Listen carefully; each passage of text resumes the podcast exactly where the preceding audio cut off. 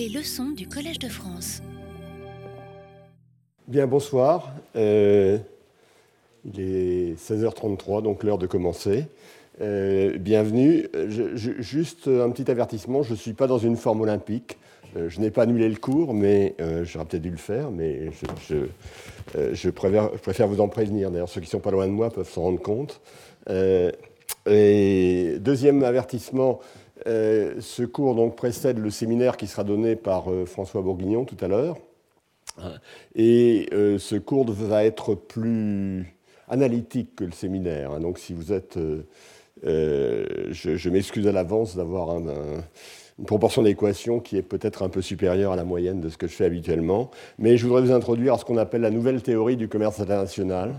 Et je crois qu'il faut entrer un petit peu dans les euh, dans, l'appareillage analytique de cette théorie. Euh, du moins, je n'ai pas réussi à vous l'expliquer sans mettre un petit peu d'appareillage analytique.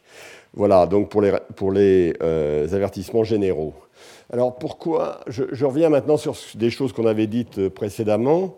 et en particulier, la dernière fois, je vous avais présenté en quelque sorte les, nouveauté de la seconde mondialisation quand je comparais la première mondialisation dont nous avions discuté lors du premier, enfin, du premier cours sur le commerce international, c'est-à-dire il y a, une quinzaine de jours. Hein.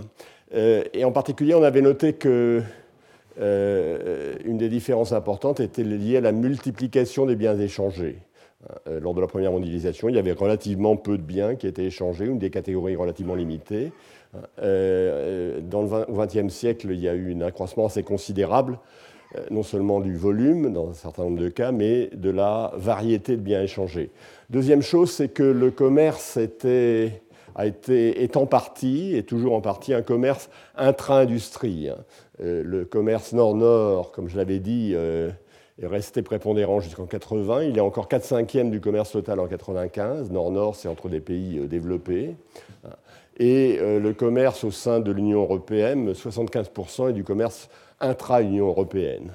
Donc euh, ce commerce entre pays de niveau de développement est du commerce intra-industrie, et euh, c'est un point que j'avais souligné. Deuxièmement, on avait souligné aussi la dernière fois le rôle des entreprises, hein, en particulier des entreprises multinationales. J'avais parlé des, des, firmes sans frontières. Et je, j'avais souligné par exemple qu'un tiers du commerce mondial aujourd'hui est du commerce intra-firme. Euh, et que naturellement, ça avait toute une série de conséquences. J'avais parlé de la segmentation, mais bien entendu de la diffusion du progrès technique, etc. Or, tous ces faits sont d'une certaine manière, en première approximation, incompatibles avec la vision traditionnelle Excheroline Ricardo. Dans la vision Excheroline, dans la vision Ricardo, le commerce est un commerce inter-industrie, j'avais euh, l'Australie euh, du blé et, l'Angleterre du textile. Hein, euh, et l'industrie, c'était la référence pertinente. On n'a jamais parlé d'entreprise, de firme. Et le, modèle que je vous avais présenté, évidemment, reprenait cette vision du monde un peu stylisée que, je viens de rappeler ici. Alors, est-ce que c'est exact tout à fait? Ben, Non, je vais vous montrer que, en fait, on peut, dans des mondes à la Ricardo et Cheroline introduire plusieurs biens. Je vais le faire un peu rapidement. Euh, et ensuite, je vais vous présenter la nouvelle théorie du commerce international, dont l'objectif, enfin, une des raisons de son écho a été le fait qu'elle explique le commerce entre pays de développement identiques, pays euh, commerce euh, intra-industrie, comme je l'ai dit tout à l'heure. Alors, elle l'explique de façon un petit peu ad hoc, mais nous allons voir ça tout à l'heure. Alors, Ricardo et Cheroline avec plusieurs biens. Je, vais prendre, je, vais, vous donner simplement les, grandes lignes d'un modèle qui est le dû à Dornbusch, Fischer, Samuelson euh, dans les années 80. J'ai plus la date exacte à l'esprit. Hein. Euh, et sans entrer dans le détail analytique, je vais vous dire ce qu'on trouve, ce qui n'est pas surprenant si on a bien compris l'argumentaire de Ricardo que je vous ai présenté.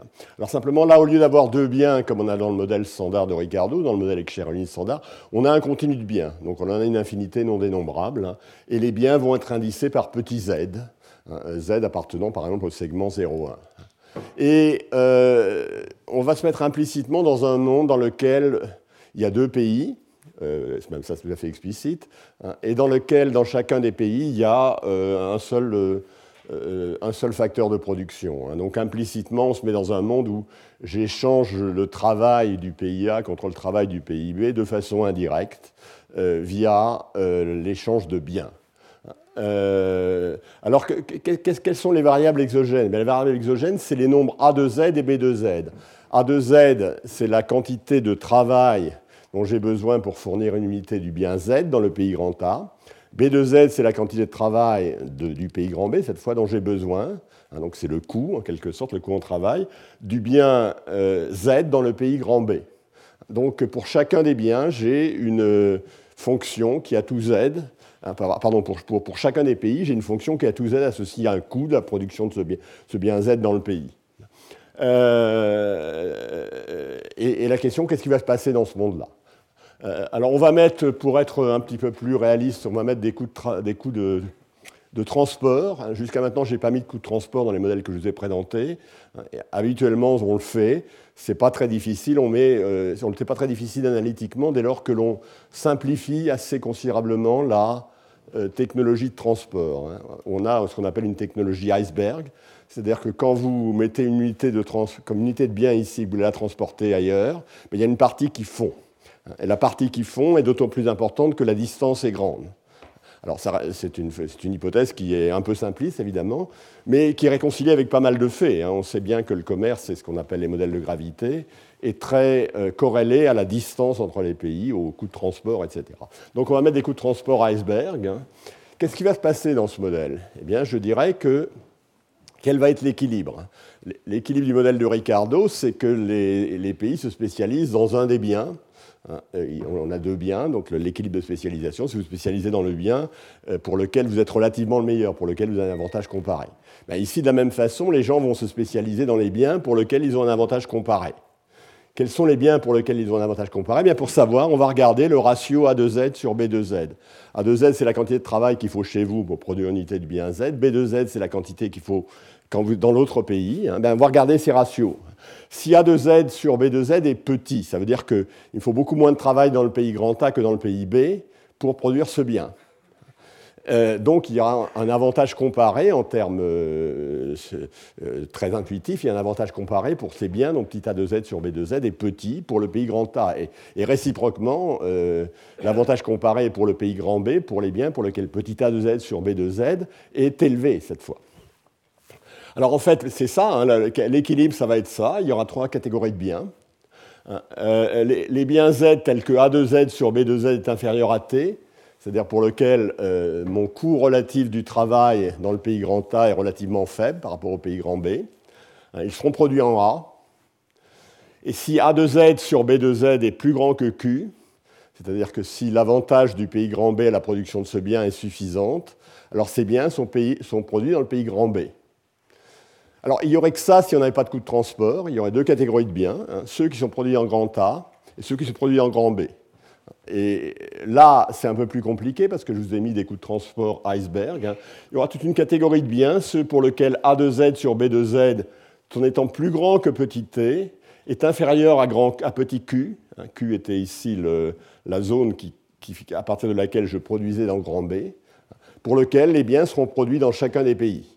Ils seront produits dans chacun des pays parce que, euh, étant donné les coûts de transport, euh, ça, ils sont, quand vous les produisez dans le pays grand A, ils ne sont pas concurrentiels dans le pays grand B, et vice-versa. Donc il n'y a pas de commerce sur les biens qui sont dans, la, zone intermédiaire. Donc ça, c'est un petit peu, c'est Ricardo généralisé. C'est Ricardo de, un, petit peu sophistiqué. Euh, on regarde les intuitions de Ricardo, mais c'est un peu. Mais évidemment, il y a plusieurs biens. Hein. Alors, est-ce que je peux mettre là-dedans un petit peu de Excheroline Oui. Bah, pour mettre du Excheroline, il faudrait que mes coûts, les coûts intérieurs, là j'ai dit que c'était des coûts en travail, il y avait un facteur homogène. Un Excheroline, la différence, c'est qu'il y a des facteurs hétérogènes. Hein. vous avez du travail, du capital, de la terre, etc. Et il faut que les coûts, euh, bah, les coûts, ce ne sont plus des coûts exogènes, c'est des coûts qui dépendent du prix relatif des facteurs, de l'abondance relative des facteurs. Si un facteur a très abondant, son coût est faible et donc euh, on, est relativement bien placé pour le produire. Donc les coûts sont cette fois endogènes. Alors on peut réintroduire dans ce modèle des éléments avec hein. simplement euh, il va y avoir simultanément un ajustement sur le prix des biens, un ajustement sur le prix des facteurs internes. On va voir apparaître une certaine une spécialisation euh, qui va être euh, de, type Excheroline ici, ou de type Ricardo. Hein. Mais évidemment, ça va être un peu plus compliqué. Alors, est-ce qu'on a vraiment réussi à, expliquer le commerce intra-industrie? Ben, Pas vraiment, hein, parce que même dans ce monde plus sophistiqué, les, les, biens, un petit z tel que A2z sur B2z soit plus petit que T, c'est toute une catégorie de biens qui. On n'a pas vraiment de correspondance très claire avec l'idée d'industrie, mais grosso modo, il y a des industries qui sont plutôt dans le A et des industries qui sont plutôt dans le pays B. Il y a des choses un peu intermédiaires. Il y a peut-être des, euh, lorsqu'on commerce tous les biens, il y a peut-être des biens qui appartiennent à la même industrie, mais on n'a pas vraiment réussi à, à introduire cette idée. Hein. Alors, est-ce qu'on peut. Une deuxième, question que j'avais à, l'esprit, c'est est-ce qu'il y a, l'effet efficacité des entreprises?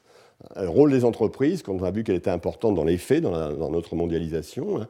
Est-ce qu'ici, il peut y avoir des effets efficacité des entreprises? Oui, parce que si dans ce monde, alors je ne vais pas le faire, je vais simplement l'esquisser, hein, c'est un argument dû à Eaton Cortum. Alors Eaton Cortum, vous avez entendu parler parce que ce sont des co-auteurs de Francis Kramars qui pour un autre papier évidemment, mais qui, nous a présenté des travaux qui étaient Eaton, Cortum, Cramas. vous avez entendu parler. Euh, si dans ce monde on met qu'il y a des entreprises plus, plus productives dans certains, pour la production de certains biens ou dans certains pays, euh, ça va modifier l'équilibre, hein, ça va modifier l'équilibre et euh, ça va augmenter les parts de marché des entreprises productives. Il va y avoir une sorte de, euh, de cercle vertueux entre l'efficacité et la productivité des entreprises et euh, ce qui se passe dans le monde réel. En particulier, les entreprises plus efficaces vont, être, vont exporter plus, ce qui est un effet stylisé dont nous avait parlé Kramar sa dernière fois.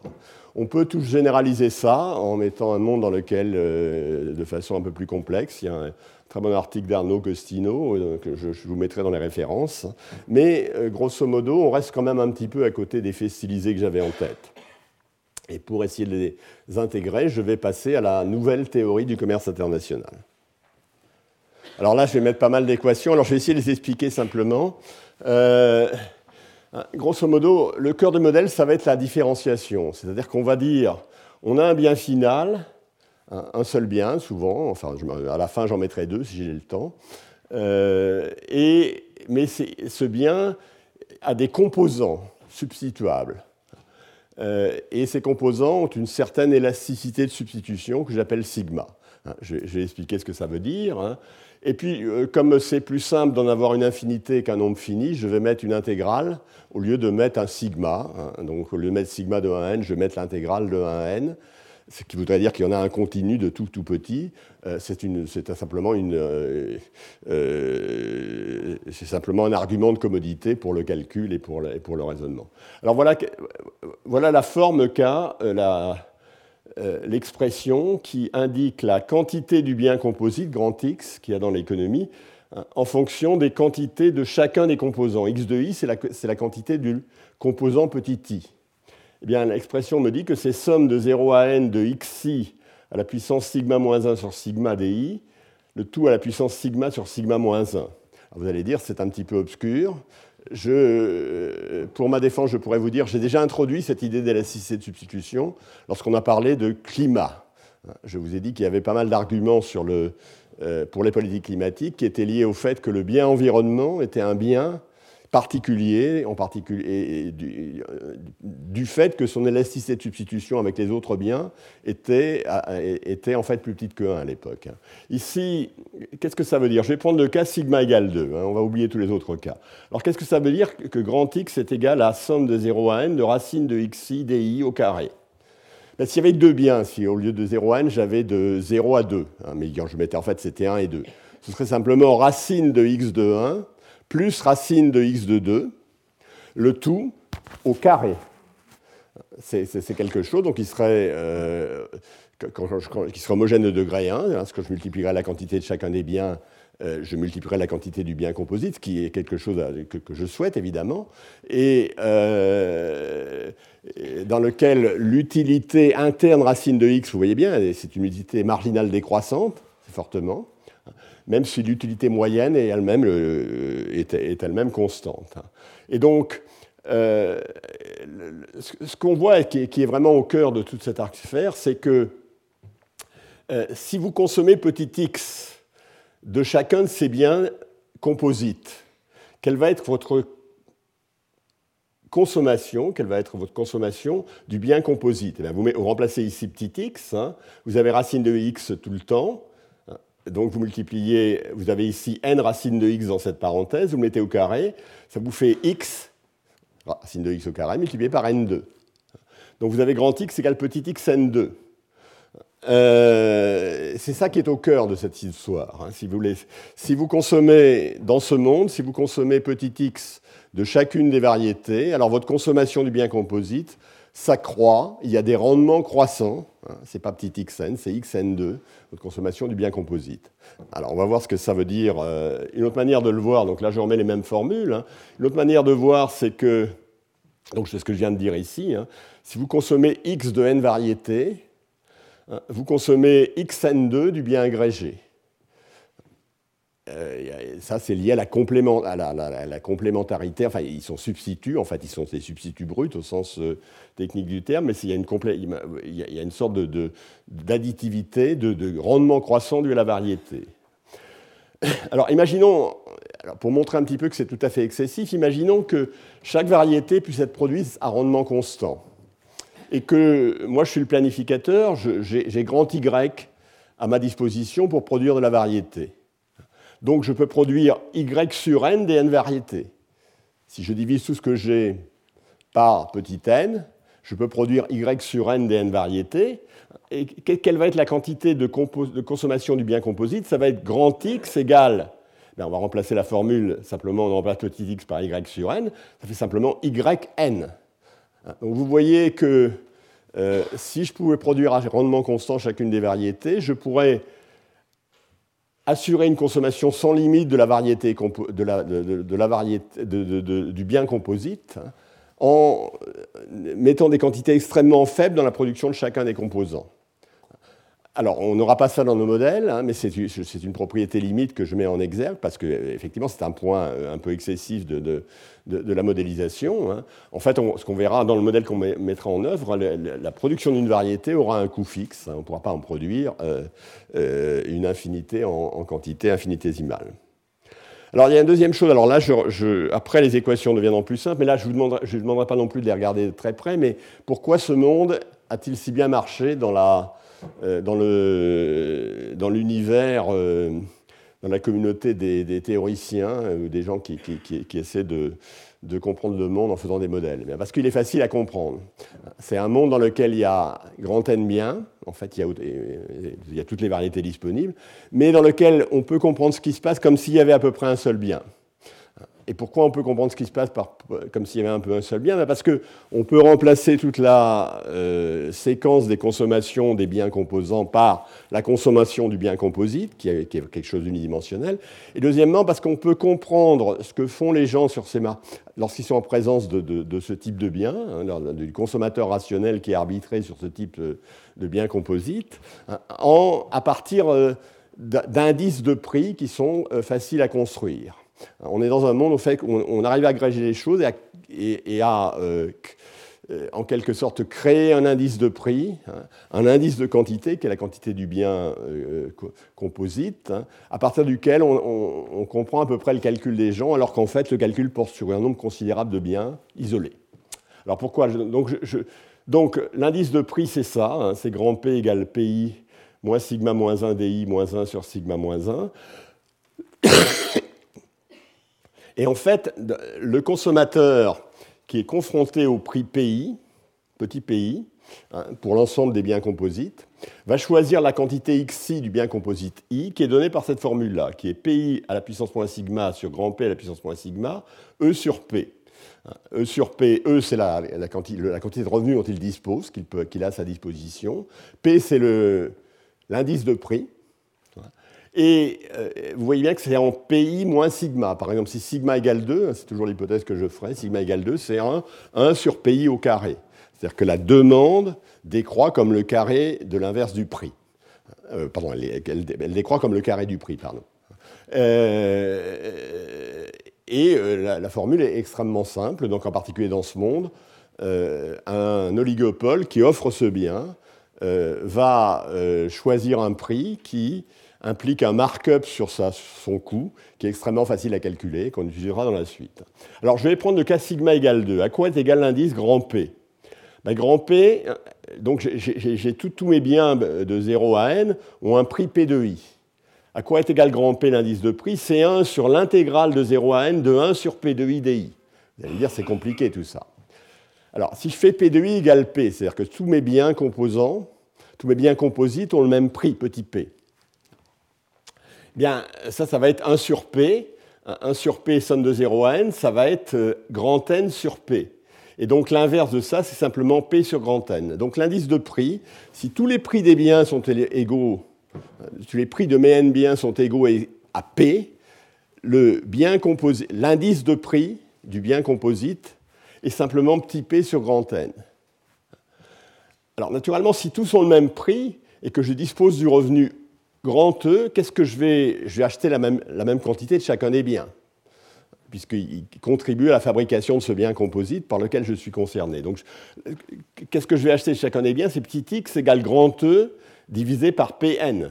Euh, euh, si j'achète les n biens, chacun vaut P, je dépense Pn hein, et, euh, sur chacun des biens. Et donc, la quantité que j'achète, c'est petit x égale grand E sur Pn, c'est-à-dire qui est égal à En sur P, c'est le revenu que j'ai multiplié par n. Donc maintenant, la consommation, pardon, ça c'est la consommation de chacun des biens composites. La consommation de chacun des biens composants, pardon. La consommation du bien composite est grand X égale E grand N sur P. C'est avec sigma égale 2, c'est ma formule de tout à l'heure, hein, c'est petit x euh, n. Euh, mais x égale E grand N sur P hein, n'est autre égal que grand E sur grand P, puisque grand P c'est P sur c'est P sur grand N. Donc la formule, vous voyez bien que au niveau de la consommation du bien composite, ce que je consomme, c'est grand E sur grand P, qui a aussi cette forme-là, et qui vient de la consommation de chacun des biens composants de cette forme-là. Alors voilà pourquoi. Je ne dis pas que c'est très simple, hein. je ne dis pas qu'on y entre immédiatement. Il faut y passer, euh, passer deux demi-journées, vous deviendrez assez à l'aise avec, enfin en tout cas si vous avez, du goût pour ça. Euh, mais, je, je, vais expliquer pourquoi ça euh, ça, marche bien quand on veut faire de la théorie parce qu'on arrive à comprendre assez facilement ce monde hein, et parce que les formules qui donnent les consommations des agents dans ce monde un petit peu compliqué sont assez simples. Assez simples à euh, dériver, assez simples à comprendre. Alors vous allez me dire, euh, qu'est-ce qu'on fait avec ça? Mais En fait, si vous regardez la théorie économique contemporaine, on a fait beaucoup de choses. Je, je dis c'est un peu un toy modèle, un modèle un, modèle qui a des caractéristiques de jouet. Euh, c'est un petit peu péjoratif, mais je, le pense quand même un petit peu. Il y a un bien, mais naturellement, il y a un bien sans la complexité des relations productives entre les secteurs.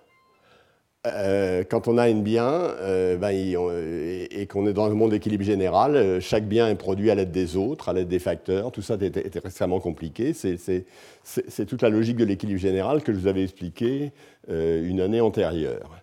Il y a une très grande symétrie entre les biens et le monde ressemble à une économie à un bien. Alors, dans quoi on l'a utilisé? Bien d'abord en théorie du commerce. Hein. En théorie du commerce, on va voir apparaître une préférence pour la variété. Hein. Et un des bénéfices du commerce qu'on va mettre en évidence, c'est cette préférence pour la variété. En quelque sorte, on va euh, répéter l'idée que euh, le commerce permet d'acheter des Volkswagen quand on est en France et des Renault quand on est en Allemagne, hein, et qu'on est plus content d'avoir une demi-Volkswagen et une demi-Renault qu'une euh, Volkswagen d'un côté ou une Renault de l'autre. Euh, je, caricature un petit peu l'argument, mais c'est à peu près ça. Mais si c'est la théorie de la production, hein, en particulier ça a bien marché en théorie de la production, c'est-à-dire consiste à dire, au fond, pour produire le bien, hein, en particulier le bien moderne, il faut non seulement euh, du capital, du travail, éventuellement plusieurs catégories de travail, éventuellement plusieurs catégories de capital, parce qu'on n'est pas nécessairement euh, tout à fait simpliste, hein, mais il faut aussi des inputs modernes. Alors c'est quoi? Que l'on peut multiplier. Et plus on en a, plus, plus, plus c'est productif. C'est un peu comme, il joue un peu le rôle de la variété ici. Euh, c'est une variété d'input qui, qui, euh, permet de produire le bien moderne. Alors, si on est dans ce monde-là, il y a plein de choses qu'on arrive à comprendre. En particulier, on arrive à faire une théorie de la croissance endogène. Pourquoi dans ce monde En quoi vont consister les innovations? Elles vont consister en l'introduction d'un nouvel input euh, qui n'existait pas. Alors, naturellement, ça a un certain coût. Comment est-ce qu'on amortit ce coût? Ben, Simplement, une fois que cette nouvelle input aura été introduit, on va le vendre euh, et on va faire du bénéfice sur cette vente parce qu'on est en situation de, de, monopole, on est protégé par le brevet, et, et euh, on va amortir les coûts de, de, la recherche. Et donc le nombre d'inputs va s'accroître au cours du temps, mais si le nombre d'inputs s'accroît au cours du temps, il se passe un effet qui est identique à l'effet variété. C'est-à-dire que euh, en, mettant, en divisant un input total de travail, par exemple, entre ces divers inputs, vous arrivez à faire à, accroître l'input agrégé beaucoup plus que euh, proportionnellement. Donc vous avez une source de progrès technique qui est euh, endogène et que vous pouvez expliquer par, ces, par ces mécanismes.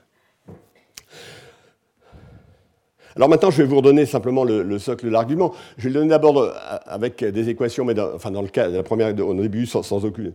Non, je crois qu'il n'y a aucune équation ici, donc je, le souligne. Euh, euh, bah, imaginons qu'on soit dans ce monde comme ça. Hein. vous avez un bien composite qui est produit à partir de beaucoup de biens composants. Hein. ici, on en a un continu, mais on pourrait en avoir simplement 10 ou 25 ou 150. Pas vraiment, ça ne changerait pas grand-chose les choses. Imaginons qu'on ait deux sociétés semblables. Hein dans lequel il y a le même nombre d'agents, même, ou le même agent représentatif, si on préfère avoir un agent représentatif, ou le même nombre d'agents identiques, hein, et dans lequel il y a le même nombre de variétés grand N. Donc il y a une première société exemple cet amphi, dans lequel euh, sont produits euh, grand N variétés, euh, grand N étant égal à 100 par exemple, et puis il y a un amphi à côté dans lequel sont produits, et vous êtes tous des consommateurs représentatifs, enfin vous êtes tous des consommateurs identiques, et dans l'amphi à côté, il y a aussi une société dans laquelle sont produits 100 variétés. et ces sociétés fusionnent, et on imagine que le prix de chacune des variétés, hein, de chacun des, biens composants, reste, est le même dans les deux sociétés typées. Qu'est-ce qui va se passer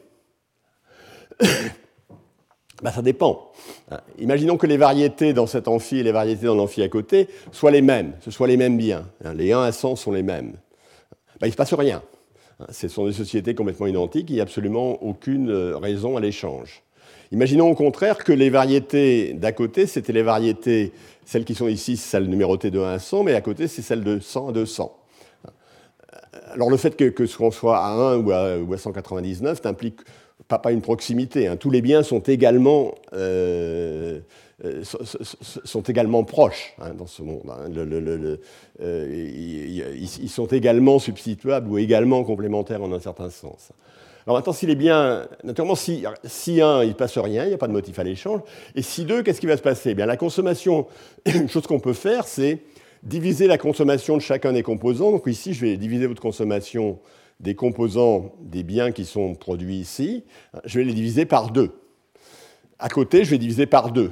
Mais comme il y a un surplus à côté, je vais vous le donner. Hein, je vais, rajouter, euh, euh, je vais vous donner donc la moitié de biens que, dont vous n'aviez pas, euh, donc vous allez perdre la moitié des, biens dont vous avez à la disposition, et ça va être remplacé par la moitié de biens que vous n'avez pas à la disposition, qui étaient à la disposition de vos voisins. Et puis on va faire la même chose de, l'autre côté. Est-ce qu'on va y gagner? Ben oui, c'est ça. Il y a un goût pour la variété qui fait que si j'ai multiplié par deux le nombre de produits composants, et j'ai divisé par deux la quantité que je donne à chacun, tout le monde est plus content la production totale est inchangée, la consommation individuelle du bien composite est multipliée par 2, la composition. Dans le cas sigma égale 2, elle est multipliée par 2, du bien composite est multiplié par 2. Donc il y a une nouvelle variété des gains à l'échange, c'est les gains de variété. Hein, euh, vous avez une demi, au lieu d'avoir une, Renault, vous avez une, demi Volkswagen et une demi Renault et vous êtes plus content. Voilà. Euh, c'est un petit peu, peu l'argumentaire euh, qui est derrière. Alors, euh, maintenant, on va essayer quand même de, on va quand même essayer de, regarder ça avec quelques équations, hein, si on veut euh, quand même essayer d'aller un petit peu plus loin dans, cette mécanique. Hein. les conditions de la production de biens différenciés. Alors, supposez que pour produire chacun des biens différenciés, des biens que j'appelle composants ou différenciés, j'ai un coût proportionnel qui est M de I pour le, bien petit i. Et que ces biens sont produits par des firmes en concurrence oligopolistiques, c'est-à-dire qui prennent, qui, ont une, sur, leur marché euh, une position. Enfin, c'est oligopole parce euh, y, a des biens voisins. Enfin, sur, chacun des marchés des, biens différenciés, il y a un monopole de la production. La demande est 1 sur P2, si je prends sigma égale 2. Donc, si vous regardez la courbe de recette, le monopole, euh, plus il met de biens sur le marché, euh, ben, il regarde comment sa recette varie avec la quantité de biens qu'il met sur le marché, il met la recette moins la dépense et il trouve, il annonce le prix qui rend maximum son profit. Mais ici, c'est assez simple, le prix qui rend maximum son profit, ça consiste à avoir un markup constant. C'est-à-dire le markup, c'est général dans le monde que j'ai ici, c'est sigma sur sigma moins 1. Le prix qu'il met, c'est sigma sur sigma moins 1 m de i. Si son coût marginal est petit m de i, Hein, eh bien, il annonce le prix sigma sur sigma moins 1 m de i. Par exemple, si je fais sigma égale 2, hein, le prix qu'il annonce, simplement 2 m de i. Hein, deux fois son coût marginal. Euh, alors maintenant, il faut fermer le modèle. Alors pour fermer le modèle, je vous applique à nouveau ce modèle de base de la nouvelle théorie du commerce international. On fait une hypothèse de libre entrée. C'est-à-dire, on dit euh, ce qui va, euh, les entreprises qui sont sur ces marchés ne vont pas faire de profit à l'équilibre parce qu'elles sont menacées par l'entrée d'autres entreprises. Alors, euh, en déduire que le profit sera nul dans tous les secteurs est simple, c'est évidemment un peu, euh, un, peu, schématique et un peu simpliste, mais, ça va nous donner une condition très simple. Hein. Ça veut dire que sigma sur sigma moins 1, my moins my, euh, donc ça c'est le prix euh, ça, c'est sigma sur sigma moins 1, m, c'est le prix que j'annonce. Multiplié par y, c'est la quantité que je mets sur le marché. Hein. my, c'est mon coût marginal de production de y, enfin c'est le coût de production de, y qui est, lié, euh, c'est le coût proportionnel, et f c'est le coût fixe que je dois, je dois, mettre en œuvre. Et donc j'écris que ceci est égal à 0, et euh, ça fait simplement que la, euh, à l'équilibre de ce modèle, la taille de la production va être égale à F sigma moins 1 sur M. C'est-à-dire dans tous les secteurs, les entreprises vont, à l'équilibre, euh, mettre sur le marché F sigma moins 1 sur M. Alors par exemple, dans le cas sigma égale 2, hein, euh, si M égale 1, par exemple, si le coût marginal était égal à 1, ben, ça voudrait simplement dire que je vais mettre petit f sur le... je, vais mettre petit f la quantité que je vais mettre sur le marché égale à petit f qui est égale à mon coût fixe, qui est particulièrement simple.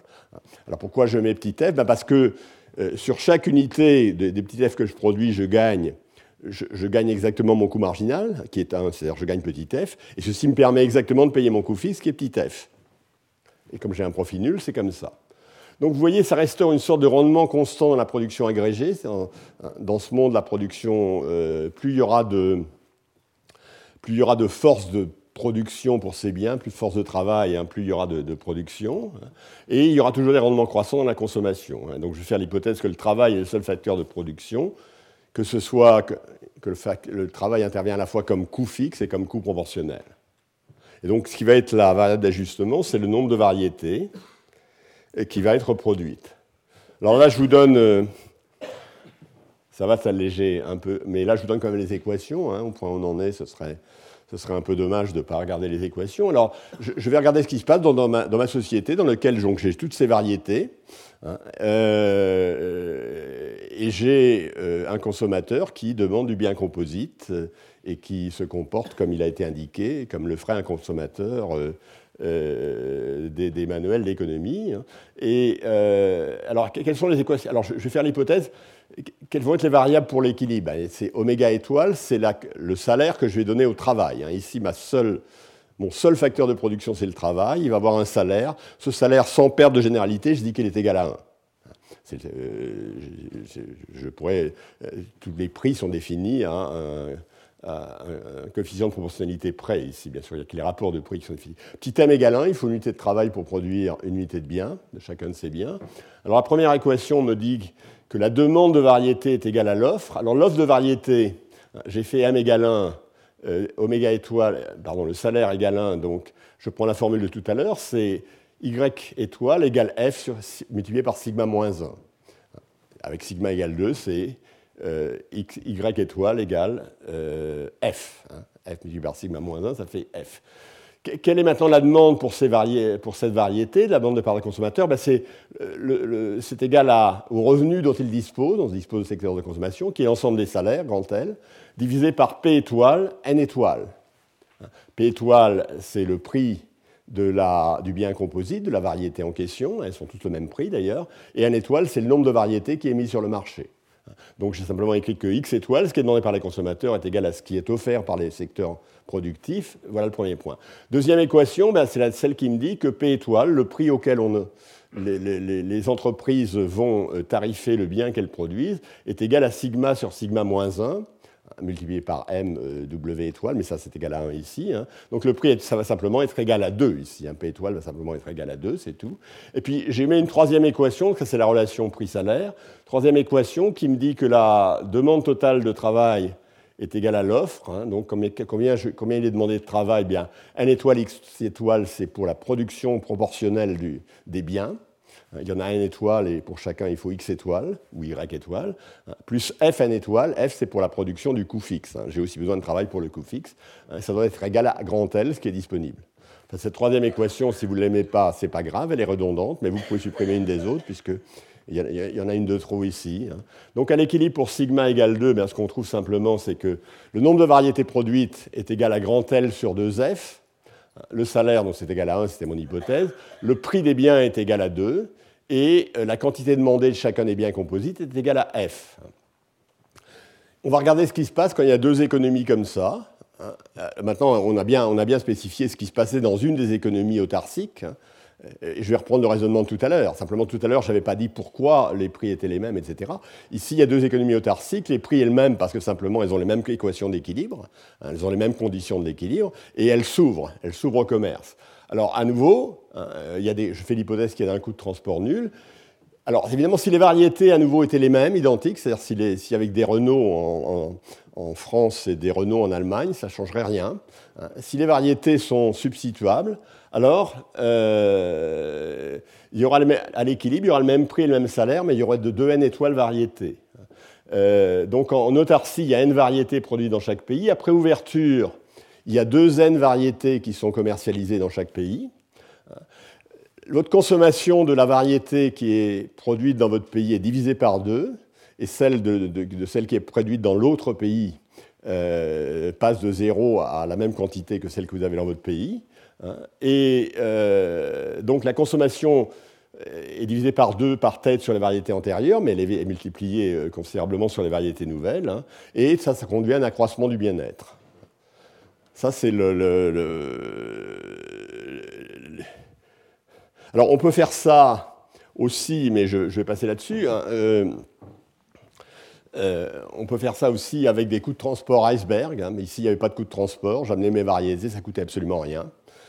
Euh, je pourrais le mettre avec de transport iceberg. Je, vous lis simplement parce que ça, ça montre que toute cette logique est facilement transposable lorsqu'on complique le monde. C'est-à-dire, il y a toujours des indices de prix ils sont plus compliqués, ils dépendent des coûts de transport. Par exemple, l'indice de prix dans le pays A dépend du nombre de variétés qui est produit dans le pays A, si les prix des variétés sont P dans chacun des pays, et du nombre de variétés qui est produit dans le pays B avec des coefficients qui sont les mêmes que tout à l'heure, mais il y, a un coefficient phi phi qui mesure la facilité du commerce. Si le commerce est très facile, euh, phi est assez élevé.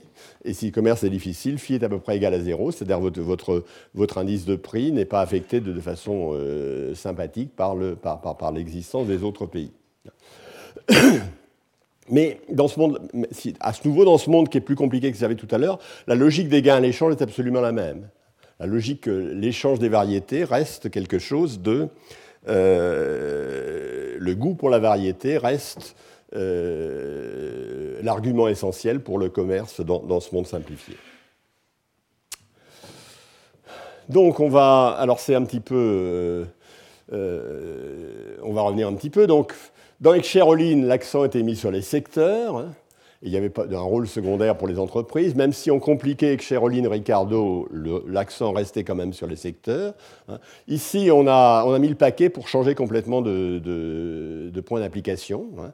On a, introduit cette, histoire extraordinairement stylisée de l'existence de variétés qui, ont les propriétés qu'on a ici et d'un bien composite qui est construit à partir de ces variétés et qui fait apparaître des rendements croissants dus à la variété ou des préférences pour la variété. Alors maintenant, on arrive à l'idée, deuxième idée que je voulais introduire avec ça. La première idée, c'est le commerce entre semblables. Alors pour, l'expliquer, on a, on a, mis le paquet, mais on est arrivé un peu trop bien, je dirais. Hein. Euh, mais euh, il ne faut, pas se plaindre euh, malgré tout. la deuxième question que j'avais évoquée, c'est là, quel est le rôle des entreprises dans ce monde? Alors vous voyez bien que si vous regardez les formules qui donnent l'équilibre sur chacun des marchés pour les entreprises de tout à l'heure, hein, là je donne la formule générale, vous voyez bien que les entreprises plus efficaces euh, c'est la formule qu'il y avait tout à l'heure. Euh, euh, je ne sais plus où elle est exactement. Je vais la retrouver exact. Y égale F sigma moins 1 sur M, hein, c'est la, la, quantité du bien produite. Vous voyez bien que si petit m est très faible, c'est-à-dire que l'entreprise est productive, elle met sur le marché beaucoup plus que si petit m est élevé.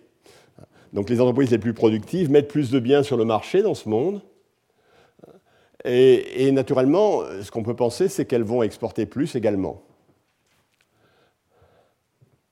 Et donc, s'il y a des, pays qui ont des entreprises hétérogènes, des pays qui ont des entreprises productives et d'autres qui ne sont pas productives, le commerce va booster la production des biens produits par les entreprises productives, les plus productives.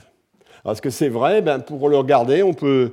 Euh, les modèles qui ont été développés, hein, à nouveau, je vais pas du, alors là, je vais mettre aucune équation, mais l'histoire est assez simple. Hein. Le bouclage de l'histoire est un petit peu moins simple, mais euh, va dans le sens de l'intuition qu'on peut avoir des résultats de ce bouclage. Hein. Donc on va, rester dans le même monde de tout à l'heure, avec deux pays, des coûts de transport ou pas de coûts de transport, mettons pas de coûts de transport pour que ce soit simple. Et il va y avoir trois étapes. Premièrement, si vous voulez entrer comme entreprise, vous avez payé un coût fixe. Euh, et à ce moment-là, si vous payez ce coût fixe, on va tirer au sort votre productivité dans une distribution exogène. Euh, alors, de chose une, si votre productivité est trop faible, vous allez abandonner. Pourquoi? Parce que, étant donné le, niveau de productivité, étant donné le, niveau du markup que vous pouvez mettre sur votre produit, vous ne pouvez pas récupérer le, coût fixe. Vous sortez. Alors, vous allez me dire pourquoi vous êtes entré? Parce que ex santé, vous aviez une chance d'être dans le bon cas, c'est-à-dire dans ceux qui ont une productivité suffisamment forte qui, évidemment, eux, restent sur le marché parce que à ce moment-là, leur coût fixe, leur coût proportionnel étant faible, hein, il va permettre de récupérer le coût fixe. Là, la libre entrée, elle est terminée. Hein. La libre entrée, c'est au niveau de, l'entrée des entreprises qui viennent faire ce, petit exercice, hein, qui, viennent, euh, qui, décident d'entrer ou de ne pas entrer. On entre, on entre d'abord, on décide que l'on est candidat à l'entrée. Si on perd, si on n'a pas réussi, ensuite on décide d'entrer réellement. Euh, et, ensuite, il y a un, troisième coût fixe qui est que une fois que vous avez, euh, vous êtes entré, vous avez décidé d'entrer, vous avez décidé d'entrer si vous entrez sur le marché des exportations. C'est-à-dire si vous entrez, si, vous aller sur le marché de l'autre pays, vous devez payer un autre coût fixe. Euh, et puis voilà, et on va regarder ce qui se passe dans cette économie où les choses se passent comme ça. Alors à nouveau, si vous êtes un petit peu productif, ben vous hésiterez à payer le coût fixe pour aller dans l'autre pays. Parce que ça vous fait un nouveau coût à amortir et il faut que vous ayez suffisamment d'affaires là-bas. Si vous êtes très productif, vous allez payer ce coût fixe et euh, entrer dans, le, dans, la catégorie des entreprises internationales, entre guillemets. Euh, évidemment, donc là, vous voyez bien apparaître dans ce modèle une nouvelle source de gain à l'échange. Hein. On avait vu l'accroissement de la variété, qu'on avait euh, décrite de façon un tout petit peu euh, sommaire, élégante, mais, un petit peu, enfin, je, je, dirais pas évidente, hein, mais euh, un petit peu sophistiquée, mais plutôt élégante. Mais ici, il y a, quelque chose, il y a une autre source de gain à l'échange qui est l'accès plus systématique aux entreprises les plus productives. Pourquoi? Parce que les entreprises qui ont décidé de produire sur plusieurs marchés, c'est des entreprises plus productives. C'est ce que dit ici. Alors, tout ça, il faudrait voir quel est l'équilibre, voir comment il fonctionne bien. Mais ce qu'on a évidemment, cet équilibre, c'est que les entreprises les plus productives sont celles qui euh, exportent, hein, et que euh, le fait que les entreprises les plus productives exportent est bon pour le bien-être de chacun des pays considérés. Par rapport au cas où ce, ce seraient les entreprises moins productives qui essaieraient d'exporter, il n'y aurait pas ces coûts fixes. Alors pourquoi, pourquoi cet argument a, du succès, que, que j'esquisse simplement de façon totalement qualitative Parce qu'il est assez en données, il est assez en ligne avec les données sur les firmes exportatrices. Ce que nous a présenté Kramars dans son exposé, c'était euh, toute une série de données qui montrent qu'il y a une corrélation entre le fait que les firmes soient exportatrices et le, fait qu'elles aient une productivité élevée. je ne vais pas revenir sur le détail de ce qu'il a dit. par ailleurs, on y reviendra peut-être très brièvement dans la suite. Mais et, donc, euh, là, j'ai une histoire qui explique ça. Alors, est-ce que Malcolm Gatouche devrait être satisfait Non. Non, parce que euh, ça ne rend évidemment compte que, d'une partie des faits stylisés. Hein. Euh, j'avais parlé en particulier d'autres faits sur l'entreprise et sur les films multinationales, sur le dégroupage de la production, sur la segmentation, hein. tous ces faits sur la diffusion des progrès techniques. Ils restent dans l'ombre, évidemment. Alors, euh, je ne suis pas trop en retard, alors je, vais revenir à, Je vais essayer de donner de façon complètement littéraire euh, des choses qui ne sont pas simples. Hein. Euh, c'est-à-dire dans ce monde, dans ce monde dans lequel il y a des effets variétés, il y a des rendements croissants, des rendements croissants dus à la variété. Bien, il y a des raisons qui n'existent pas dans les mondes plus simples qu'on avait regardés jusqu'à maintenant. Euh, euh, d'observer ce qu'on appelle les effets d'agglomération. Puisqu'il y a des rendements croissants, il faut mieux que la production se fasse au même endroit. Euh, c'est relativement naturel. et donc, on, va essayer de regarder maintenant les, les effets d'agglomération dans ce modèle. Je vais vous montrer, je vais donner simplement un, donc, euh, je, reviens à l'équilibre sur lequel on était, là, hein, euh, qui était l'équilibre dans ce monde où il y avait, où il y avait grand telle force de travail dans, dans le pays où on était. cette force de travail à l'équilibre était répartie dans la production de n étoiles variétés, selon les formules qui étaient données ici. Il y avait un certain niveau de production du bien composite et de bien-être. Alors, je, vais dire, euh, maintenant imaginons qu'il y ait deux sociétés, et on, les avait mises en, communication, on avait fait du commerce entre ces deux sociétés égales. Euh, maintenant, imaginons qu'elles soient inégales. Hein, il y euh, les technologies et les préférences sont identiques, mais dans la première, il y a grand LA travailleur, dans la seconde, il y a grand LB travailleur.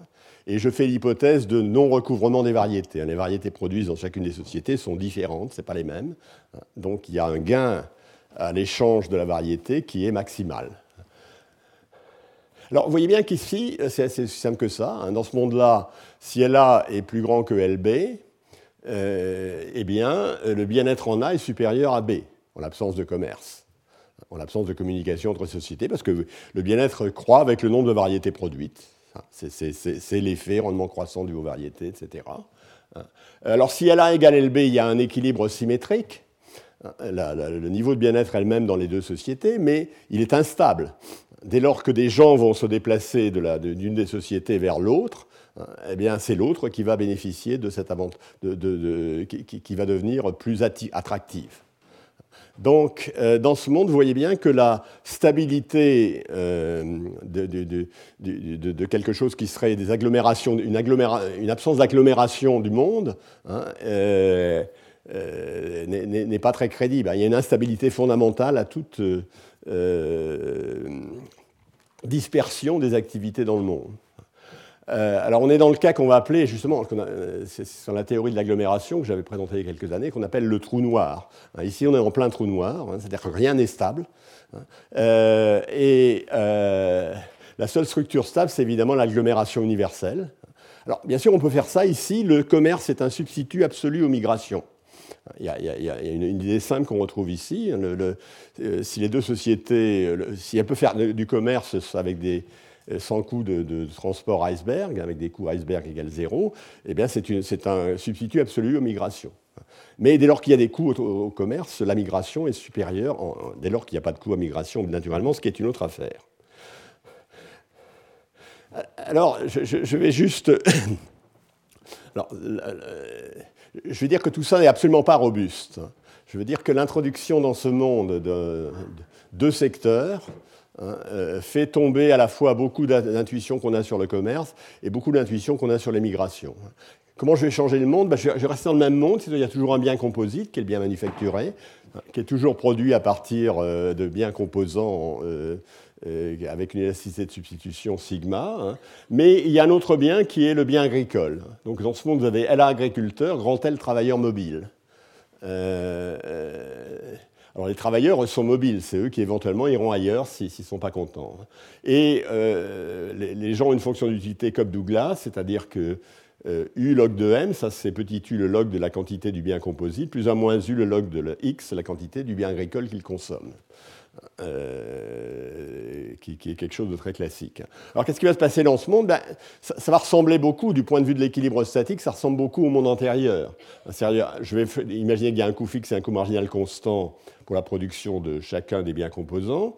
Un mécanique précédente joue, il y a un markup constant. Euh, il y a des tailles identiques de production, c'est toujours la même formule. Hein. Et l'emploi est égal à F sigma, c'est toujours la même formule, ça n'a absolument rien changé. Hein. Euh, évidemment, le nombre d'entreprises qui se mettent sur le marché, le nombre de variétés produites, est lié à la taille de la, euh, la main-d'œuvre mobile. Alors, malgré tout, qu'est-ce qui se passe dans cette société? Est-ce que l'effet d'agglomération est le même? Ben Non, on va voir, non, on va voir que ce n'est pas vrai. Euh, parce que la question est de savoir si, si, si j'augmente le nombre de travailleurs mobiles. J'ai mes deux sociétés, j'augmente le nombre de travailleurs mobiles. Alors tout à l'heure, c'était très bien, c'était avec des avantages euh, pour les travailleurs mobiles, puisqu'il y avait accès à plus de variétés. Maintenant, ça devient beaucoup plus compliqué. Pourquoi? Parce que si j'augmente le nombre de travailleurs mobiles, il y a un effet salaire. Ils sont plus seuls dans le monde. Et donc, il y a un effet de, euh, si, je mets trop de travailleurs mobiles dans cette société, leur salaire va baisser. Euh, alors là, j'ai fait les calculs. Hein. En fait, la quantité de biens, je ne sais pas si, si, ça a beaucoup de sens que, j'aille très loin, mais enfin, la, quantité de biens modernes, hein, si, le nombre de variétés produites est de l'ordre, est de l'ordre de L, le nombre de travailleurs, hein, de l'ordre, puisqu'il faut diviser par F sigma, que je suis comme tout à l'heure. La quantité de biens modernes est de l'ordre de L puissance ρ, où ρ est sigma sur sigma moins 1. Ça, c'est les premières formules que je vous avais mis au début. La, croissance le bien composite en fonction du nombre de du, nombre de variétés avec une taille fixe de chacune des variétés. On est exactement dans ce cas-là, donc elle est de, dans de L puissance ρ. Maintenant, qu'est-ce que reçoivent comme salaire les travailleurs mobiles? Eh ben, WL, c'est de l'ordre, hein. c'est pas exactement égal, mais c'est proportionnel à grand P, qui est l'indice de prix du bien euh, manufacturé, hein, l'indice de prix du bien composite, multiplié par L puissance ρ, qui est la euh, quantité du bien moderne qui est produite. Donc à peu près Donc on a W sur P égale L rho moins 1. Maintenant, où est l'effet euh, salaire? Ben, L'effet salaire, c'est que euh, qu'est-ce qui va déterminer le salaire dans cette société? Les travailleurs mobiles. Eh bien, euh, c'est exactement ce que payent les gens pour acheter le bien qu'ils produisent. Donc WL, qui est le salaire qu'ils reçoivent, doit être égal à ce que payent les gens pour acheter le bien qu'ils produisent. Qu'est-ce que payent les gens pour acheter le bien qu'ils produisent? Bien, Le revenu total, qui est oméga L plus LA, hein, euh, c'est-à-dire leur revenu plus le revenu des, agriculteurs, hein, multiplié par U, qui est la part du revenu qui est, qui est, qui est dépensé dans ce bien. Classique. Et donc vous avez W égale cette formule-là, U sur 1 moins U, LA sur L. Hein, c'est-à-dire plus il y a de travailleurs mobiles, plus leur salaire est faible, effet assez extrêmement standard. Les économistes croient euh, à la loi de l'offre et de la demande depuis très longtemps, donc ça c'est simplement une de ses applications. Hein. Alors quel est le bien-être des mobiles? Alors là c'est un peu plus compliqué, hein. elle est donnée par les formules WP-U, c'est une formule très classique pour une fonction d'utilité de Cobb-Douglas, le bien-être en fonction des prix est donné par ça. Hein. Si je le calcule ici, je vois qu'il est de l'ordre, alors là vous avez tout le détail du calcul, vous pouvez le retrouver sur le transparent, vous voyez que c'est de l'ordre de L rho U moins 1, où rho est le sigma que j'avais tout à l'heure, rho U moins 1. Et alors voilà, alors là, on, voit apparaître deux mondes. Si ρu 1 est positif, vous voyez que le bien-être des mobiles, lorsque le nombre de mobiles augmente, s'accroît. Et si ρu 1 est négatif, alors le, bien-être des mobiles, lorsque le, nombre de mobiles euh, s'accroît, décroît. Deux mondes différents. Hein. Le premier, c'est l'effet d'agglomération est dominant. On est à nouveau dans le cas du trou noir. On est dans une, classe d'univers donné, et quand ρu-1 est plus petit que 1, on est dans une autre classe d'univers.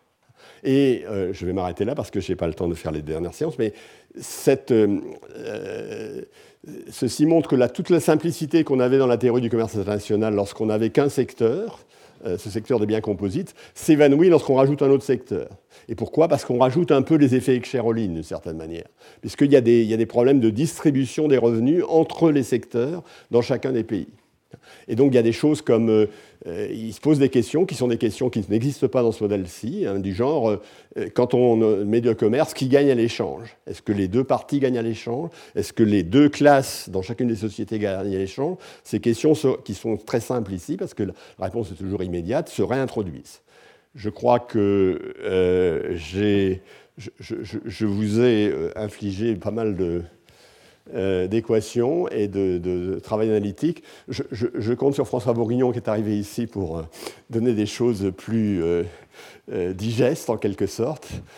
Et, malgré tout, j'ai quand même réussi à tenir mon heure malgré les craintes que j'avais au début sur ma capacité à le faire. Donc je vous remercie. On reprend. Retrouvez tous les contenus du Collège de France sur www.colège-2-france.fr.